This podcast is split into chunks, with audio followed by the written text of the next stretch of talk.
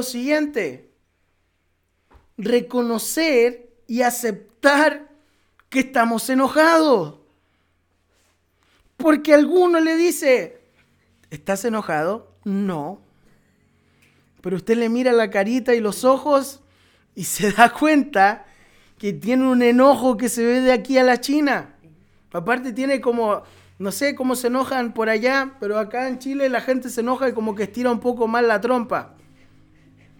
Y no sé, como que tiene una dificultad aquí, como que se, se hunde un poco más esta parte y se nota completamente el enojo. ¿Estás enojado? No.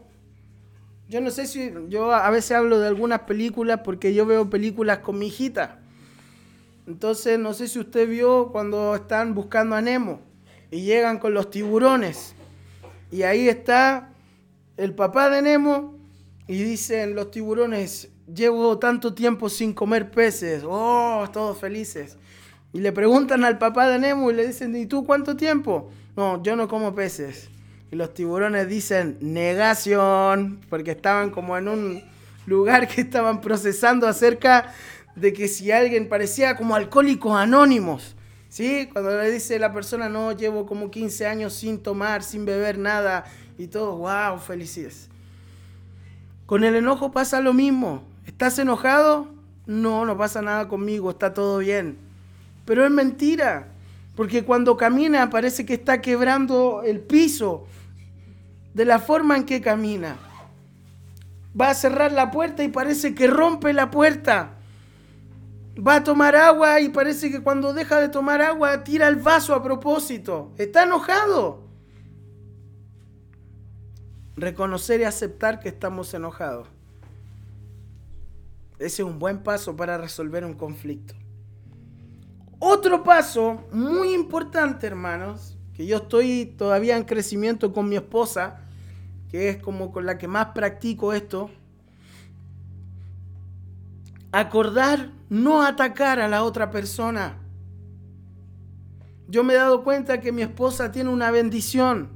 Bueno, en realidad a veces las mujeres, sin ofender a mis hermanas mujeres. Tengo dos hijas mujeres y mi esposa. O sea, yo tengo tres mujeres y soy muy feliz. Pero las mujeres tienen la capacidad de ser históricas. ¿Y a qué me refiero con históricas? Es que se acuerdan el día, la hora, la fecha, el momento en que pasó la situación. Y ahí mi esposa me gana en el conflicto porque me dice, ¿y te acuerdas cuando pasó esto y esto y no sacaste la basura y no me ayudaste con la niña y eran las 9 y 15 y no me le... No, y se acuerda de todo? Y yo estoy discutiendo y me siento en, desventaja porque a veces no puedo yo también decirle, ¿y tú te acuerdas a la hora, a la hora y esto? No puedo porque me olvido. Los hombres creo que no tenemos ese don de recordar tanto. Y a veces gana los conflictos y ahí yo quedo con justicia propia. No está practicando. ¿ah? Así que, pensando en todo eso, acordar no atacar al otro ¿Cómo atacamos? Es que tú siempre, esa palabra siempre es pésima para resolver un conflicto. Tú me hiciste, me hiciste. No. En realidad, exacto, cualquier parecido es mera coincidencia, dicen por ahí. Entonces, estas palabras condicionan en el conflicto. Siempre, nunca, jamás vas a cambiar. Vas a seguir siendo el mismo, vas a seguir siendo la misma. Ah, yo ya veo que esto no tiene solución, mejor dejemos el tema hasta acá. Pero a veces juntamos, juntamos, juntamos y cuando explotamos, atacamos a la persona y dañamos su identidad. Sin querer, a veces a la persona que más amamos es la que más dañamos. Porque hay otro nivel de confianza y tenemos la capacidad de decir cosas que van directo a la identidad de la persona. Y yo me di cuenta de algo en un momento. Estaba muy dedicado al ministerio, trabajando, sirviendo mucho, siendo una bendición para otros. pero en un momento estaba teniendo conflictos con mi esposa porque decía, mira, estoy cansada, estoy haciendo todo sola, tú te dedicas a servir al Señor, que está bueno, pero aquí en la casa es tu primer ministerio. Y por eso estábamos teniendo muchos conflictos. Y en un momento yo pensé y oré y hablé con el Señor. Le dije, en realidad, Señor, prefiero ganarme a mi esposa que perder, que, ganarme a, todo el mundo por, amor a ti. Y fue una decisión que tuve que tomar para comenzar a honrar a mi esposa de una manera práctica. ¿De qué manera tú honras a los que están a tu alrededor? ¿De qué sirve ganarse el mundo? Es más, Pablo dice, puedo tener todo el don de la profecía, puedo ser tremendo hombre en revelación y tantas cosas, puedo ganarme el mundo predicando, pero si no tengo amor, soy como un fierro que, que suena, un címbalo que retiñe. Y es verdad, qué triste es cuando nosotros en algunos momentos, por todo lo que hemos vivido en nuestra vida, tenemos más puesta nuestra eh, enfoque en el hacer que enfocarnos en construir. Hacer y construir son cosas diferentes. Puedo hacer muchas cosas para Dios, pero construir un fundamento sólido y una familia de acuerdo al corazón de Dios es algo muy difícil. Pero para eso se necesita renuncia, quebrantamiento, amor al Señor y tomar una actitud práctica. Cuando yo hablé el domingo con ustedes, no sé si se acuerdan, les dije que era mucho más importante eh, practicar que tener conocimiento. Les dije que éramos como elefantes con patas de hormiga cuando nos llenábamos de tanto conocimiento. Cabezones, cabezones, pero a veces esa cabeza grande no tiene unos pies que puedan aguantar ese peso y se vuelve solo conocimiento pero sin práctica. Y eso genera muchos conflictos, muchos daños y heridas con las personas que más amamos. Entonces, una de las claves para poder resolver bien nuestros conflictos y salir del enojo es tener dominio propio. Dominio propio, ¿sí? No demonio propio. Algunos tienen demonio propio porque tienen una forma de actuar en la cual lastiman, afectan, destruyen a una persona. Ahí no hay dominio propio, hay otra cosa. Entonces, en el conflicto tenemos que admitir un pequeño repaso, admitir que estamos enojados, ¿sí? Pedir ayuda al otro para poder salir del conflicto, buscar la emoción que a mí me ha llevado a tener enojo muy importante. A veces son cosas tontas para mí, pero para el otro es algo importante. Para mí, como yo estoy acostumbrado a dar de todo, que alguien me saque algo no es algo que me afecta, porque yo doy, yo abro y digo, bueno, pueden usar. Pero cuando una persona que no está acostumbrada a ser así, alguien le saca de su Coca-Cola, hablando en un contexto de Jucum, donde hay un refrigerador para 15 personas en un lugar. Entonces una persona guarda algo y le sacaron su Coca-Cola. ¿Qué va a generar eso? Un conflicto.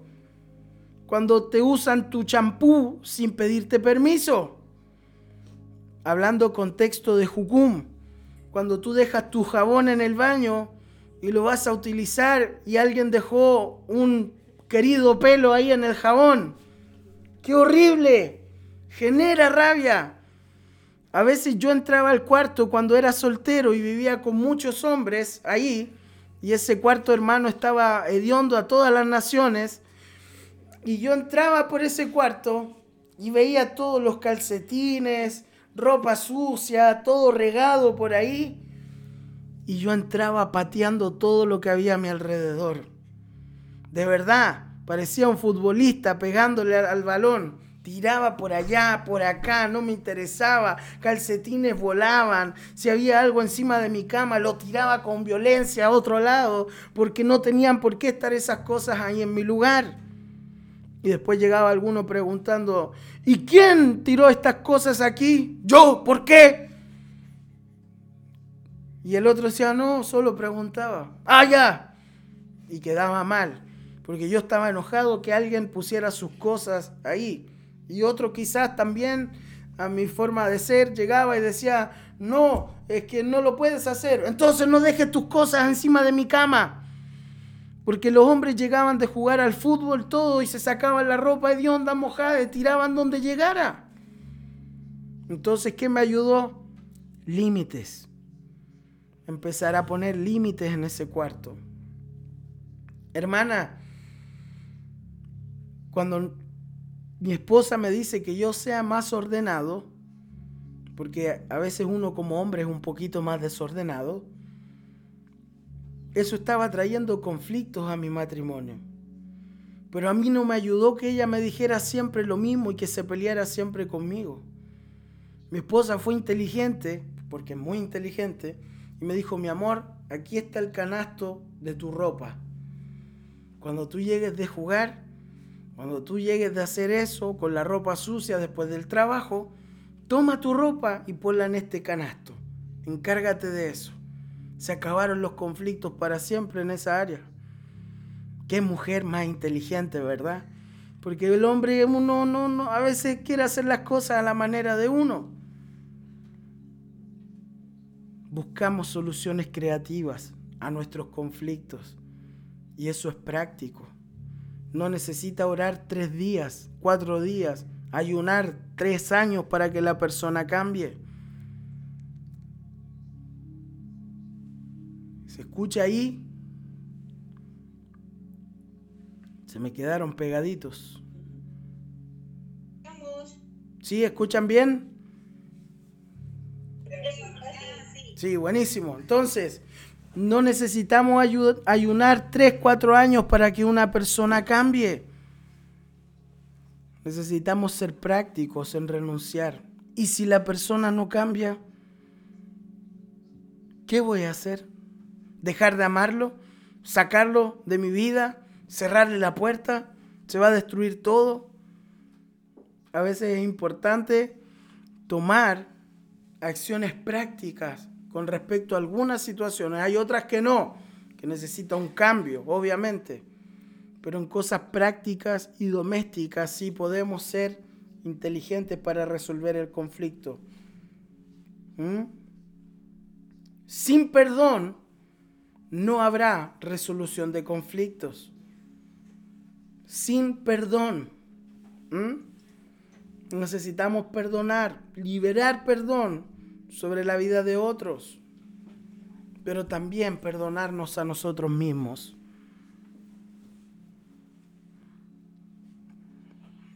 El perdón es tan importante, ¿sí? Pero yo no perdono para luego eh, recordar una y otra vez la situación, como yo hablaba. No soy histórico.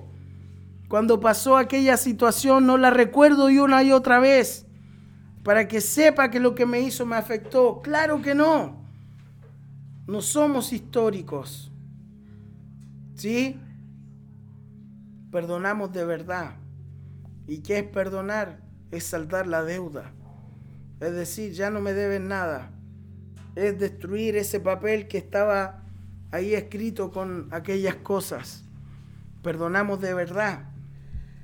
Eso es tan importante, hermanos muy, pero muy importante. Entonces vamos a Gálatas 5:21 y vamos a tomar un pequeño break ahora en unos minutitos.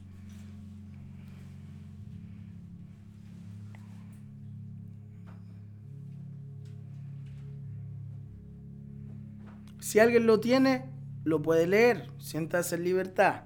Gálatas 5, 21.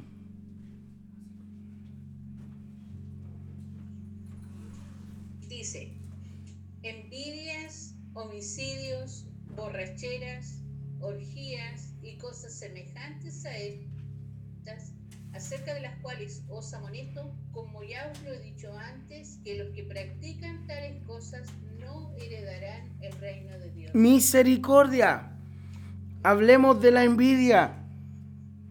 Yo a veces cuando me pongo a leer esta lista de lo que es vivir en la carne y de lo que es vivir en el espíritu, me deja un poquito, diríamos por ahí, en vulgarmente, en chilensis vulgares, vulgaris me diría, me deja chascón, como que me despeina, quedó mal cuando me pongo a leer esta lista. Las obras de la naturaleza pecaminosa son impureza, libertinaje, idolatría, brujería. Mire aquí, esta, odio, discordia, celos, arrebatos, misericordia, arrebatos de ira, rivalidades, misericordia. ¿Quién no ha tenido una rivalidad alguna vez?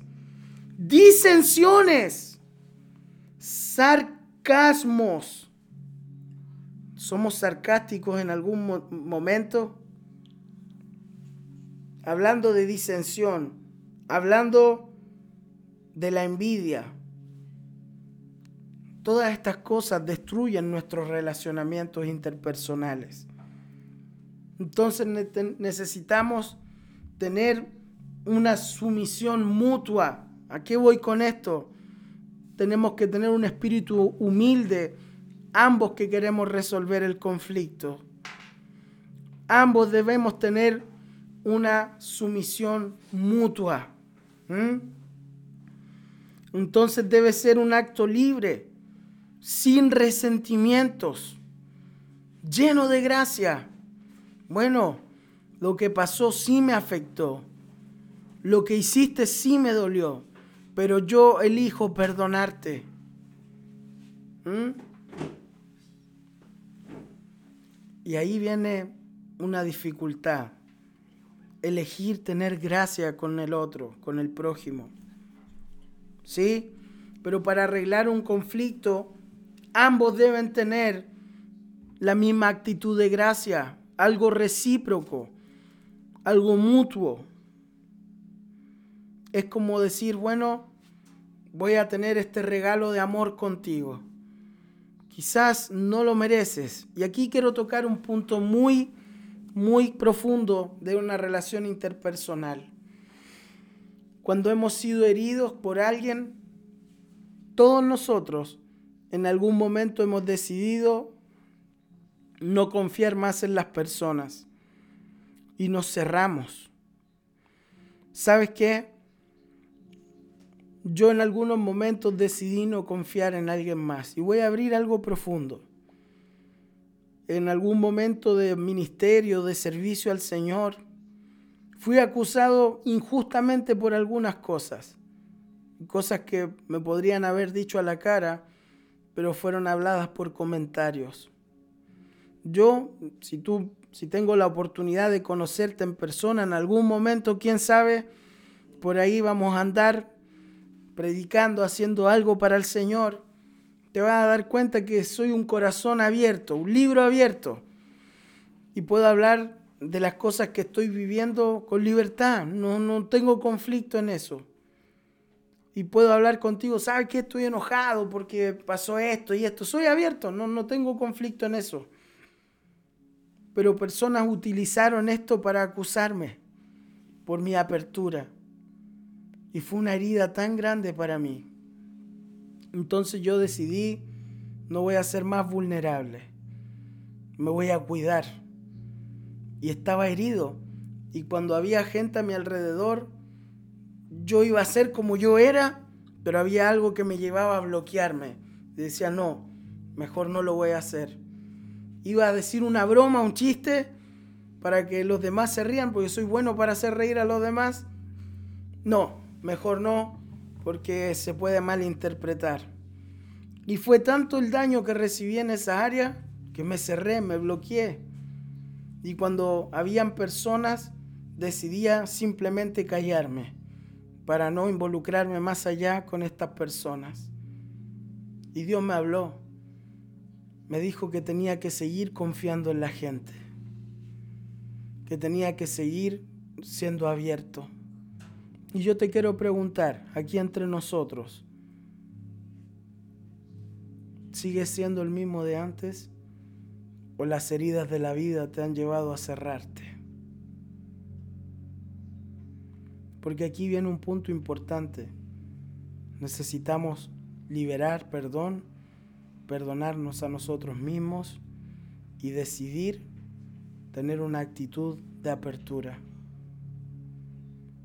Jesús fue traicionado, maltratado, escupido, azotado injustamente. Pero en esa cruz dijo, Padre, perdónalos, porque no saben lo que hacen. Si Jesús tuvo esa capacidad de liberar perdón, Jesús dijo que cosas mayores que las que Él hizo podríamos hacer nosotros. Quiere decir que en nosotros está la capacidad de confiar y de liberar perdón sobre la vida de otras personas. Así que traiga sanidad. Gracias Señor, porque tú no condenas hay una imagen que viene a, mi corazón y es un papel escrito con muchas cosas. Esta imagen viene en algunos momentos y es algo que a mí Dios me habló hace un tiempo atrás. Ahí están escritos pecados, situaciones, eh, gente que no queremos perdonar. Y hoy día las manos del Padre están tomando ese papel y rompiéndolo y diciéndote, no me debes nada. Está todo perdonado. Señor, recibimos tu perdón y liberamos perdón también para aquellos que nos han dañado. Siento muy fuerte el Espíritu, como te gusta que hagan contigo, y ahí se cumple la ley y los profetas, ahí está todo. Entonces un buen consejo para resolver nuestros conflictos es que cada uno cede, debe ceder, ¿sí? Pero también recibe algo, ¿sí? Cedemos nuestro punto, cedemos lo que nosotros queremos ganar. Eh, yo viví en Uruguay casi seis años y en Uruguay te dicen que cuando tú vas a trancar, cuando queda la pelota en medio y van los dos a pegarle, tienes que ir con el pie firme, ¿sí? Tienes que ir a trancar fuerte. Porque si no vas fuerte, te rompen la rodilla. Entonces, cada uno cede. No voy con el dolor, ni con la situación, ni con lo que no he podido resolver. Yo voy con una buena actitud. ¿Sí? Porque a veces yo, como estoy herido, siempre voy a trancar, a ganar, voy más fuerte, voy a destruir voy a ganar el punto. No, esta discusión yo la voy a ganar. Pero a veces no debe ser así. Entonces hago con el otro como me gusta que hagan conmigo. Cedo, pero también recibo algo de la otra persona. Entonces, debemos también satisfacer la necesidad del otro, ¿sí? En la renuncia. Bueno, tú renunciaste, entonces yo también voy a satisfacer tu necesidad y voy a renunciar a esto que tú estás pidiendo. Es como que negociamos, ¿sí? Porque los conflictos es como el tango. El tango se baila de a dos, son de dos. Ambos tienen que ver en el conflicto. Porque a veces decimos en un dicho popular, cuando el río suena es porque piedras trae, ¿verdad? Y esos dichos populares son ciertos. Uno a veces va a hablar con otra persona, el conflicto, que está mal, y le dice, no, es que él, es que la persona me hizo esto, me hizo lo otro, y esto, y esto. Pero en realidad yo voy a hacerme la víctima y no tomo una actitud de decir, pero yo también hice esto. Yo comencé, yo cometí el error. Yo fui el que eh, provocó esta situación.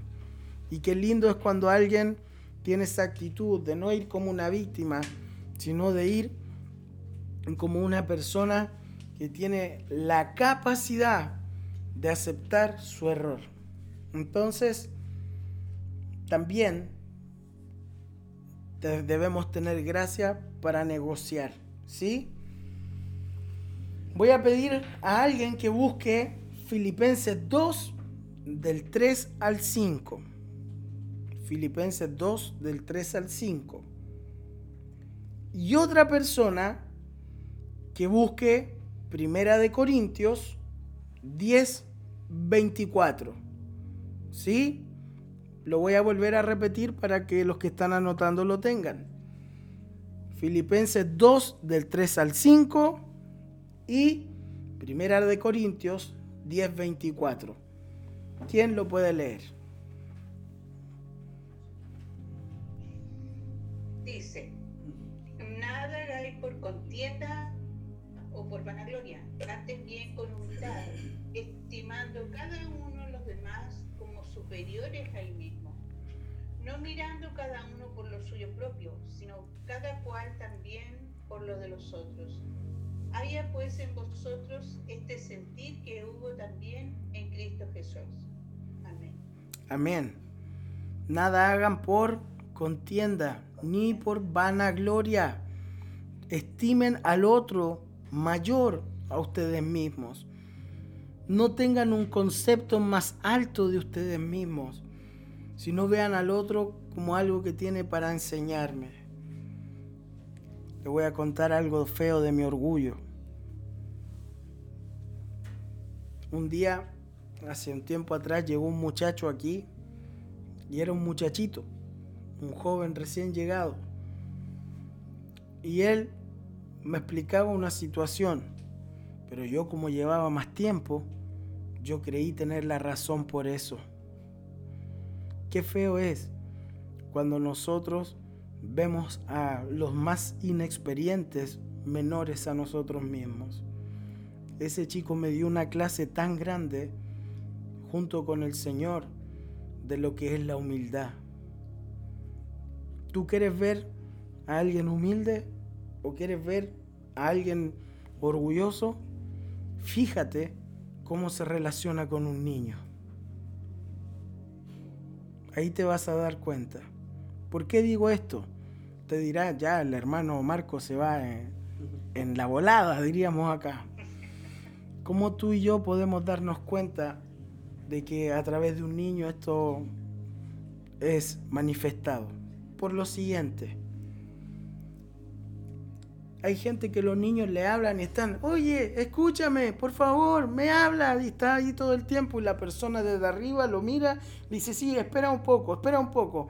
Y no tiene la capacidad de bajar, agacharse, mirarle a los ojos y decirle, ¿qué necesitas?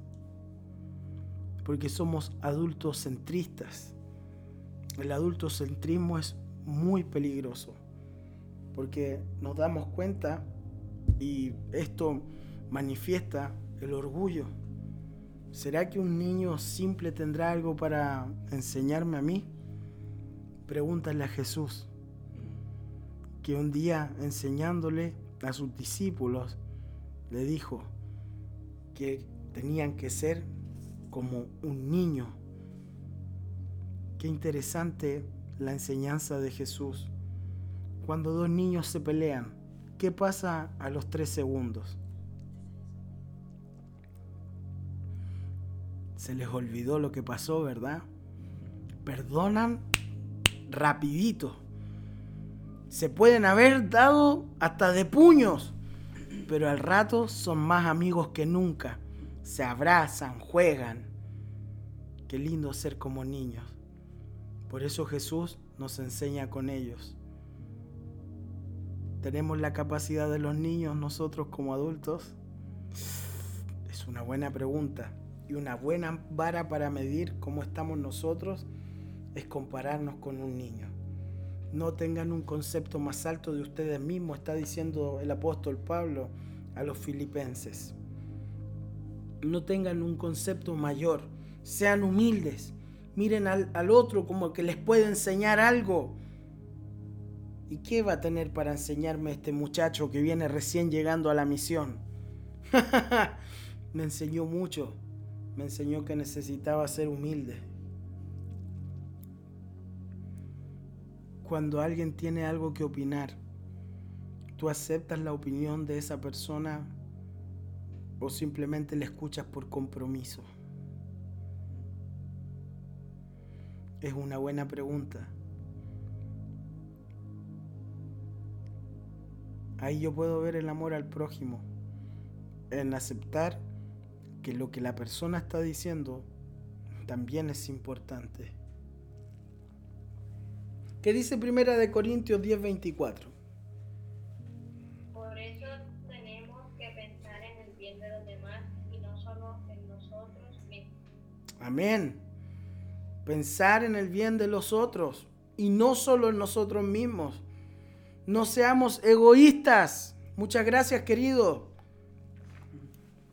No seamos egoístas. No pensamos solo en nosotros mismos. Pero hoy en este tiempo, yo primero, yo segundo y yo tercero. Eso ya lo dije, no lo voy a repetir más porque si no va a decir usted, este hermano repite la misma idea todo el rato. Los desacuerdos se aceptan. Los desacuerdos son parte de la vida. ¿Sí? Se reconocen. Las necesidades del otro, los intereses del otro. Aceptamos el conflicto. El conflicto, hermanos, es normal. El problema es que para nosotros que queremos que todo salga bien y todo esté perfecto, el conflicto viene a ser una molestia. Pero es normal el conflicto. Y yo quiero que usted se quede con eso hoy. Conflictos siempre van a existir.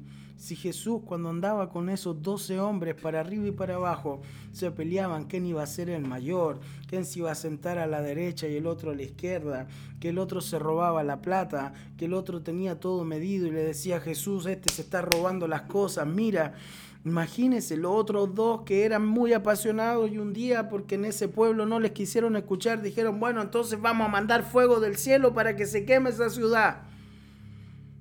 Cuando estaba el otro, una persona, un muchacho endemoniado también, por la, por la incredulidad de ellos, no se fue. ¿Hasta cuándo voy a estar con ustedes, generación perversa?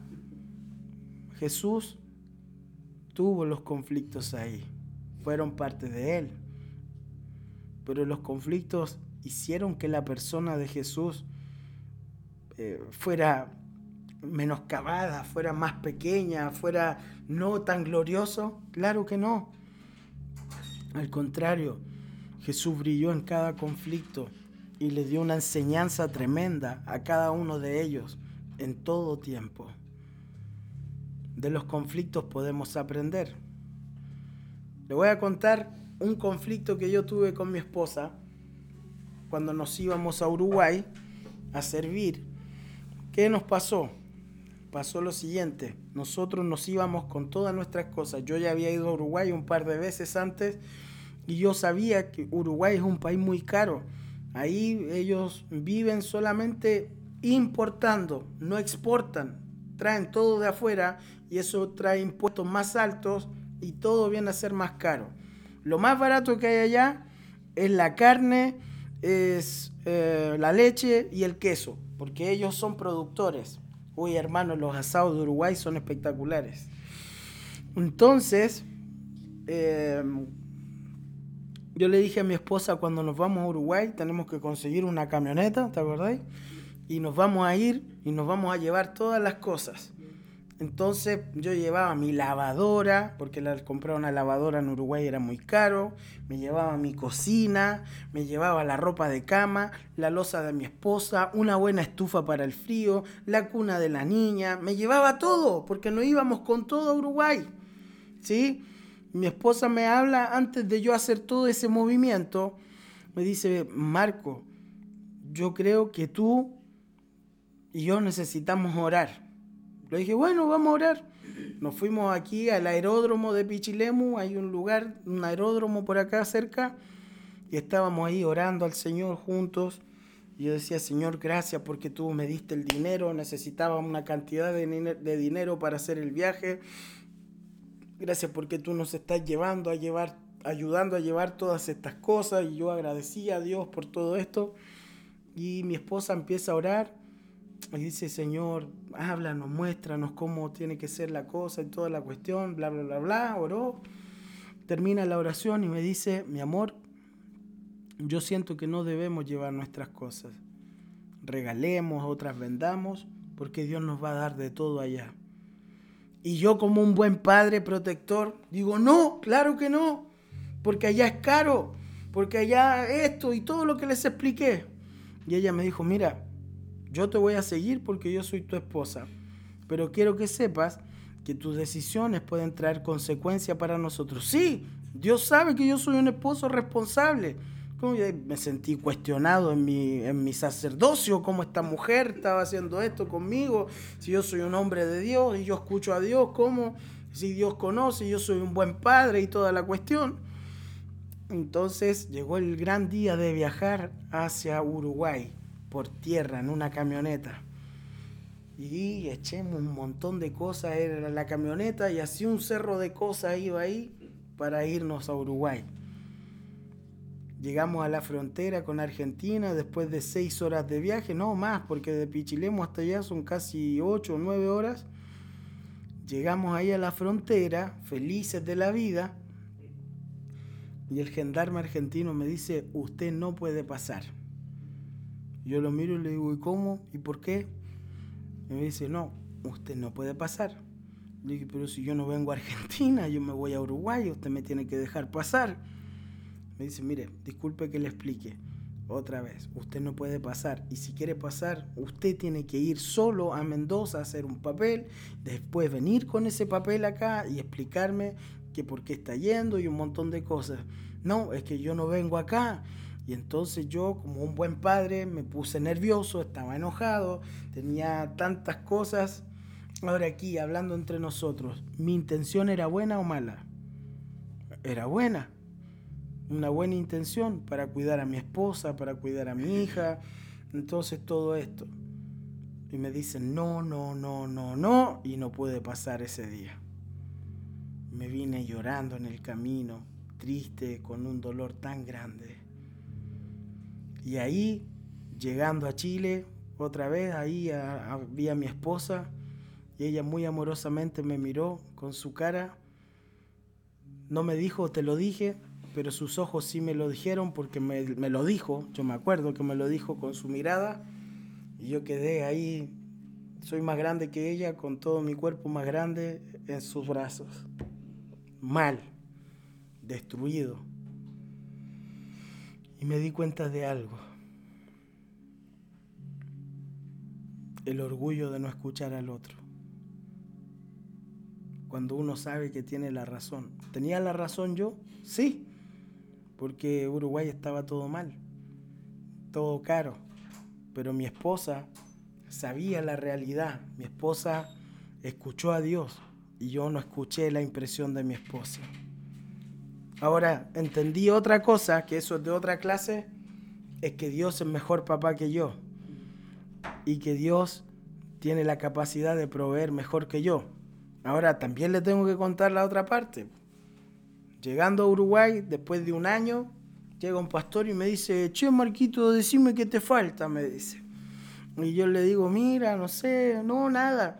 Me dice, decime la verdad, si yo no me ofendo si me pedís algo. Entonces le digo, mira, lo que me falta, me falta una lavadora.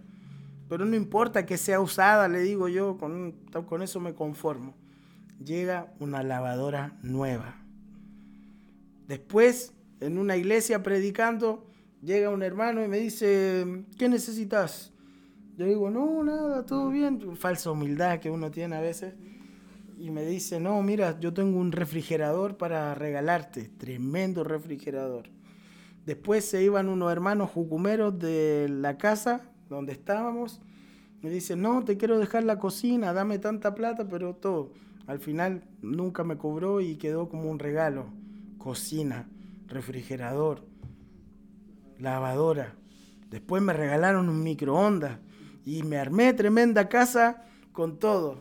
Y miraba a mi esposa y decía, wow, Dios nos iba a dar de todo lo que necesitábamos acá. Qué tremendo, ¿verdad? Pero a veces nuestros miedos nos llevan a nosotros a tomar decisiones equivocadas. No sabemos resolver los conflictos y tomamos decisiones aceleradas sin comunicar bien con la otra persona.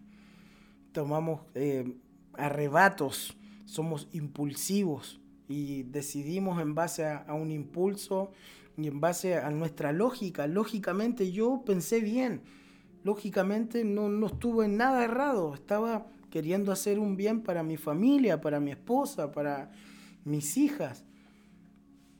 Pero en realidad estaba menospreciando lo que Dios quería hacer con nosotros. Tremendo, ¿no? Buena enseñanza detrás de eso. Porque yo soy uno de los que aprende mandándose a veces algunas embarraditas, diríamos por aquí. Entonces, no nos creemos más que el otro, no menospreciamos lo que el otro tiene para decir. Yo, con mi actitud, menosprecié lo que decía mi esposa y ahí aprendí de la peor manera. El otro puede elegir un camino diferente, la otra persona. Como en este conflicto o en esta eh, decisión, mi esposa tenía otra postura. Pero mi esposa me animó. Y ese es otro punto. Animamos al otro a desarrollar lo que cree, a desarrollarse en lo que piensa. Y mi esposa me animó, bueno, si tú sientes que es la manera, dale. Podría haberme dicho que no, pero ella me animó. Necesitamos ir descubriendo nuevas posibilidades. ¿Sí? Las personas que pensamos diferente, sí podemos trabajar juntos. Eso es muy importante aprenderlo. Sí podemos. Por eso Pablo enseña y dice, algunos son oídos, otros son ojos, otros son manos, otros un cuerpo. Y el cuerpo no todos tienen la misma función, pero trabajando todos unidos llegamos a tener un buen funcionamiento. Y en los relacionamientos interpersonales es así. Yo a veces digo, ¿cómo un Pedro con un Judas podían trabajar juntos, con un Mateo, con un Juan, que cada uno era tan diferente? Pedro como un pescador arrebatado, acostumbrado a estar con hombres, duro, termina siendo un hombre que dirige una iglesia después. ¿Cómo? ¿Cómo Pablo, después de perseguir y ser un hombre duro también, termina siendo el primer misionero y llegando a cada lugar del mundo conocido en la época. Como Santiago, el hermano de Jesús, que también estaba ahí entre los que miraban a Jesús como un loco al principio, termina siendo tan importante una cabeza, un pilar de la iglesia. Tremendo, porque todos fueron tratados, todos pasaron por la presión, por la lija de Dios. Ahí Dios los lijó a cada uno de ellos. Entonces, no vemos, eh, no vemos la opinión del otro como oposición. Vemos la opinión del otro como algo que aporta, como algo que nos ayuda a llegar a un punto, ¿sí? Pedimos juntos la dirección a Dios como equipo, resolviendo todos nuestros conflictos y así el Señor nos lleva a poder ver su gloria. Amén. Entonces voy a pedir a alguien que busque Proverbios 8:17, por favor, y otra persona que vea Mateo 7 del 7 al 8. Proverbios 8:17 y Mateo 7 del 7 al 8. Amén. Eso va a ayudar muchísimo a poder tener nuevas posibilidades para resolver un conflicto. Amo a los que me aman y también a los que temprano me buscan. ¿Sí? Un principio para que todos lleguen al mismo punto es la búsqueda de Dios. Sin esa búsqueda de Dios, todos los que son diferentes no pueden llegar a lo mismo. Termina haciendo cada uno lo que quiere. ¿Qué dice Mateo 7 del 7 al 8? Amén. Todo aquel que pide recibe. Pedimos nuevas maneras. Pedimos la gracia a Dios. Pedimos la forma de poder llevar a cabo lo que estamos necesitando. Entonces tenemos que tener compromiso ahora. Con todo lo que hemos recibido, un compromiso. Un compromiso con poder hablar de la intención de lo que queremos en medio de un conflicto. ¿Cuál es tu intención? ¿Que el otro piense como tú o poder exponer realmente la situación para llegar ambos al mismo punto? ¿De qué manera tú vas a resolver esto? Lo más fácil es imponer, pero lo más difícil es poder explicar, hablar la intención y llegar juntos a un consenso, a una buena decisión. Otra parte de nuestro compromiso debe ser practicar, practicar el buen uso del conflicto. Los conflictos no son buenos ni malos, depende de las dos personas. Practicamos el buen uso del conflicto. Eso es tan importante.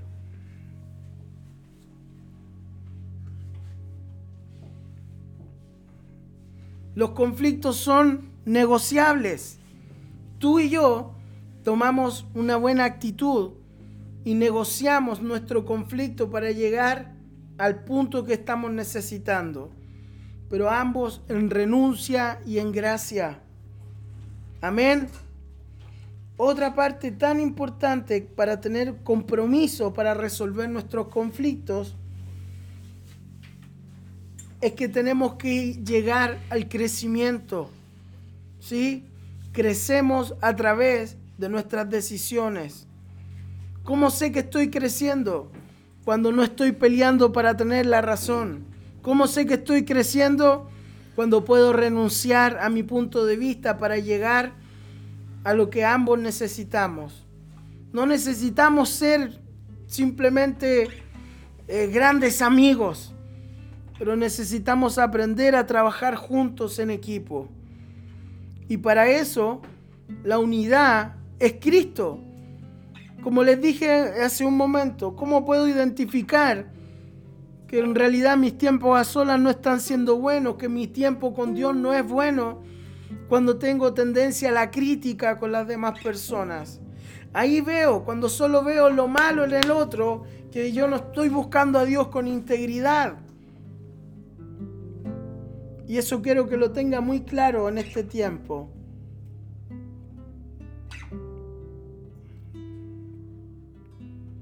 Creo que cuando nos volvamos a juntar más adelante, yo les voy a preguntar, ¿cómo le fue practicando estos tips?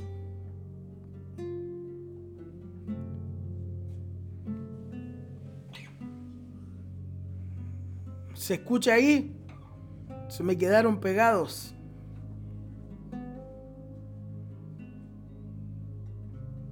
Sí, ahora sí, se escuchó. Yo le voy a preguntar, decía, ¿cómo le fue practicando todo lo que hemos hablado en este seminario? ¿Saben qué es lo que yo he aprendido? Lo que más he aprendido con todos los relacionamientos interpersonales, y ahora ya estoy terminando, es que lo que más me impide poder acercarme a alguien no se llama lo que el otro tiene. Lo que más me impide acercarme a una persona se llama yo. Hay una oración que mi esposa hace en muchos momentos y que yo la he adoptado con el tiempo. Ella dice, Señor, ayúdame a vencerme a mí misma. ¿Sabes por qué nos afecta tanto lo que sucede con las otras personas? Nos afecta porque en realidad hay algo que nosotros identificamos en nuestro corazón con aquella situación. Hay algo ahí que nosotros no hemos tratado y como hablé el día domingo, hay cosas que tú y yo hemos vivido que no están resueltas. Y cuando no las resolvemos, andamos por la vida dejando cosas sin concluir. Dejamos conflictos, personas heridas a nuestro alrededor. Y en este momento yo te quiero invitar a tener un ratito de renunciar a esto y a tomar un compromiso con el Señor de solucionar y dejar los conflictos que tenemos en las manos del Señor. Y aparte de eso, tomar un compromiso para solucionarlos y hablar en primera persona. ¿Sí? No lo que tú me hiciste. No yo sentí esto porque tú lo hiciste. No.